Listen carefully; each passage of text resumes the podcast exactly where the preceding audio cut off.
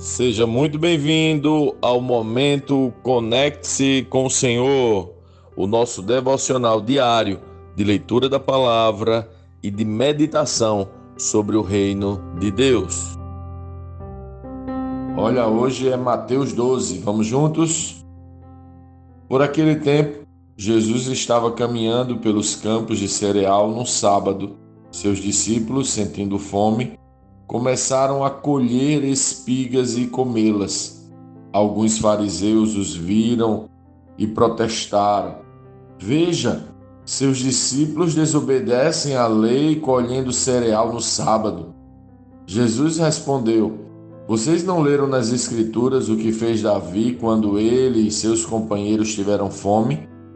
Ele entrou na casa de Deus e com seus companheiros comeram os pães sagrados que só os sacerdotes tinham permissão de comer. E vocês não leram na lei de Moisés que os sacerdotes de serviço no templo podem trabalhar no sábado? Eu lhes digo: há alguém aqui maior que o templo.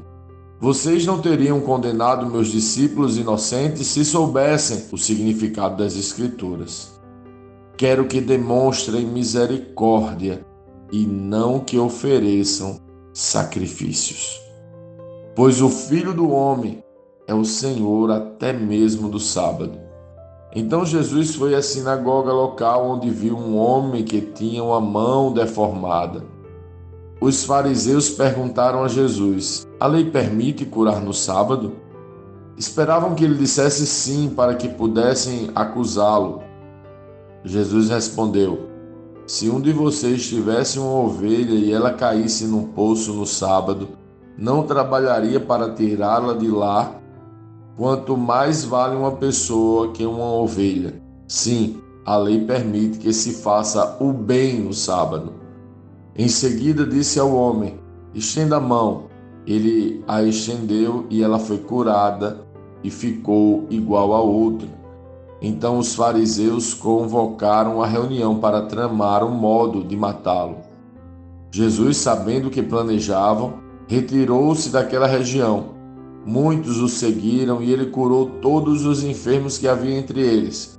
Contudo, advertiu-lhes que não revelassem quem ele era. Cumpriu-se assim a profecia de Isaías a seu respeito.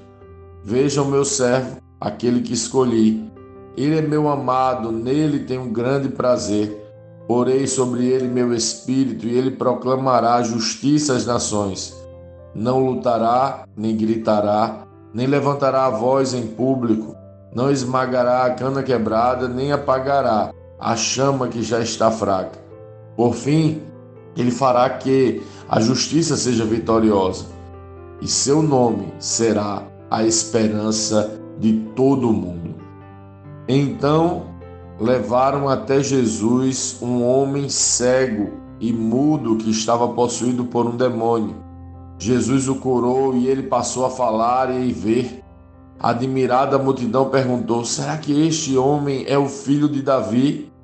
No entanto, quando os fariseus souberam do milagre, disseram: Ele só expulsa demônios porque seu poder vem de Beuzebu, o príncipe dos demônios. Jesus conhecia os pensamentos deles e respondeu: Todo reino dividido internamente está condenado à ruína. Uma cidade ou família dividida contra si mesma se desintegrará.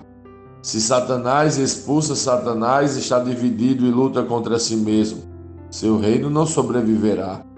Se eu expulso demônios pelo poder do Beuzebu, o que dizer de seus discípulos? Eles também expulsam demônios, de modo que condenarão vocês pelo que acabaram de dizer. Mas se expulso demônios pelo Espírito de Deus, então o reino de Deus já chegou até vocês. Afinal, quem tem poder para entrar na casa de um homem forte e saquear seus bens? Somente alguém ainda mais forte, alguém capaz de amarrá-lo e saquear sua casa. Quem não está comigo opõe-se a mim, quem não trabalha comigo, na verdade, trabalha contra mim. Por isso eu lhes digo: todo pecado e toda blasfêmia serão perdoados, mas a blasfêmia contra o Espírito Santo não será perdoado. Quem falar contra o Filho do Homem será perdoado, mas quem falar contra o Espírito Santo não será perdoado nem neste mundo, nem no mundo por vir. Uma árvore é identificada por seus frutos. Se a árvore é boa, os frutos serão bons. Se a árvore é ruim, os frutos serão ruins. Raça de víboras. Como poderiam homens maus como vocês dizer o que é bom e correto? Pois a boca fala do que o coração está cheio. A pessoa boa tira coisas boas do tesouro de um coração bom, e a pessoa má tira coisas más do tesouro de um coração mau. Eu lhes digo: no dia do juízo, vocês prestarão contas de toda palavra inútil que falaram. Por suas palavras vocês serão absolvidos e por elas serão condenados. Alguns dos mestres da lei e fariseus vieram a Jesus e disseram: Mestre, queremos que nos mostre um sinal de sua autoridade. Jesus, porém, respondeu: Vocês pedem um sinal porque são uma geração perversa e adúltera. Mas o único sinal que lhes darei será o do profeta Jonas. Pois assim como Jonas passou três dias e três noites no ventre do grande peixe, o filho do homem ficará três dias e três noites no coração da terra. No dia do juízo, os habitantes de Nínive se levantarão contra esta geração e a condenarão, pois eles se arrependeram de seus pecados quando ouviram a mensagem anunciada por Jonas. E vocês têm à sua frente alguém maior que Jonas. A rainha de Sabá também se levantará contra esta geração no dia do juízo e a condenará, pois veio de uma terra distante para ouvir a sabedoria de Salomão, e vocês têm à sua frente alguém maior que Salomão. Quando um espírito impuro deixa uma pessoa, anda por lugares secos à procura de descanso, mas não o encontra. Então diz: Voltarei à casa da qual saí. Ele volta para sua antiga casa e a encontra vazia, varrida e arrumada. Então o espírito busca outros sete espíritos, piores que ele, e todos entram na pessoa e passam a morar nela, e a pessoa fica pior que antes. Assim acontecerá com esta geração perversa. Enquanto Jesus falava à multidão, sua mãe e seus irmãos estavam do lado de fora, pedindo para falar com ele. Alguém disse a Jesus: Sua mãe e seus irmãos estão lá fora e querem falar com o Senhor. Jesus respondeu: Quem é minha mãe? Quem são meus irmãos? Então apontou para seus discípulos e disse: Vejam, estes são minha mãe e meus irmãos. Quem faz a vontade de meu Pai no céu é meu irmão, minha irmã e minha mãe.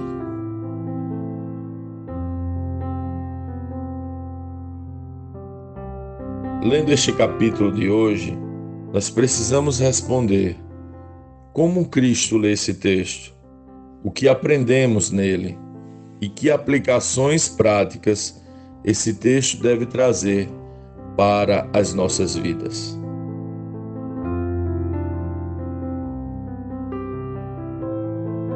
Capítulo cheio de preciosos ensinamentos.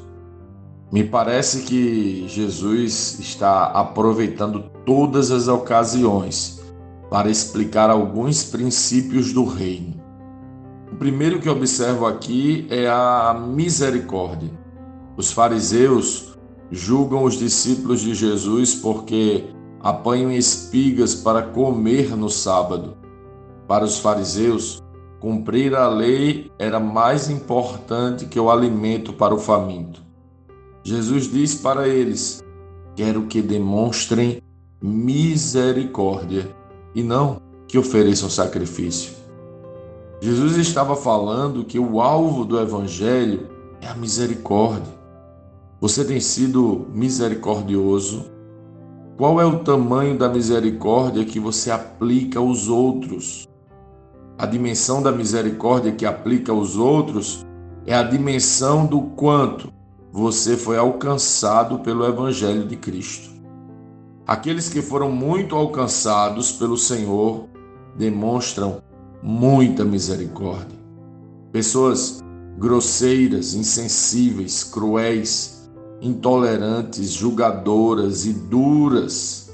Geralmente o são porque não entenderam ainda o Evangelho.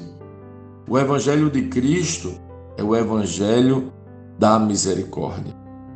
Os fariseus religiosos eram insensíveis, agressivos e cruéis. E por isso acusavam e acusavam, acusavam e acusavam. Entenda, por favor. Jesus diz que eles agem assim porque não sabem o significado das Escrituras. Você sabe o significado das Escrituras? Jesus revela: Eu quero misericórdia. Simples, direto e claro. O reino é feito por pessoas assim. Você é misericordioso ou acusador? Jesus fala isso porque todos nós carecemos da sua misericórdia. Então, como podemos negar misericórdia àqueles que ele ama? Jesus vai seguindo e diz algo interessante que nos serve demais. Ele ensina outro princípio: um reino dividido não subsiste. Olha o que ele fala com atenção. Jesus conhecia os pensamentos deles e respondeu: Todo reino dividido internamente está condenado à ruína. Uma cidade ou família dividida contra si mesma se desintegrará. Pode uma família viver dividida? Todo reino dividido se desintegra. É forte. Por isso, se vivermos divididos por nossos julgamentos, também seremos desintegrados. Para não nos dividirmos, o que precisamos manifestar uns aos outros? Misericórdia.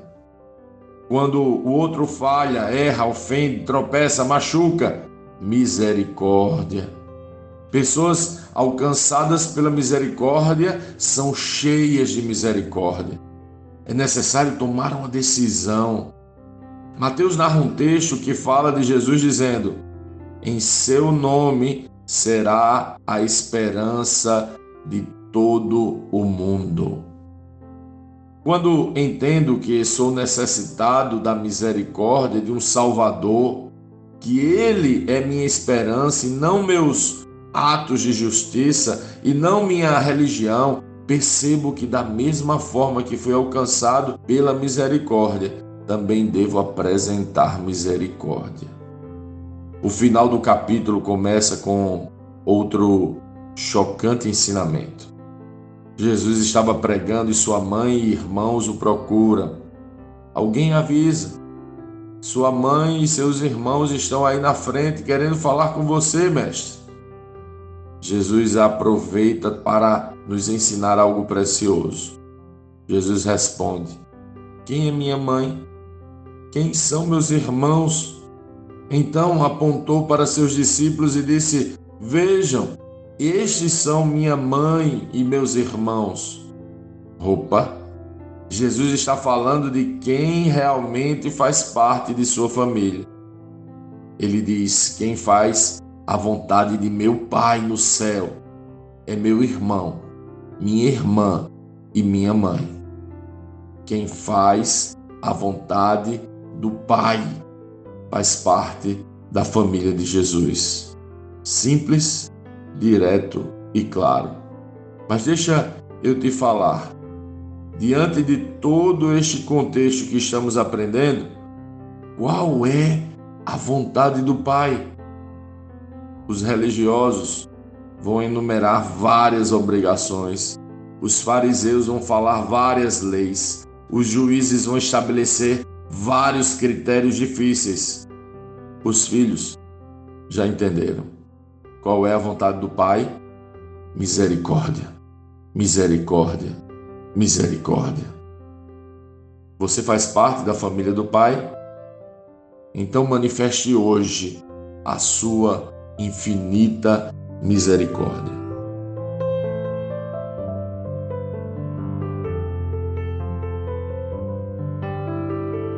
Sim, que bom ter você neste devocional e poder compartilhar o Evangelho. Mas, como sempre dizemos, o texto de hoje, o texto de cada dia, tem muito mais para oferecer, muito mesmo.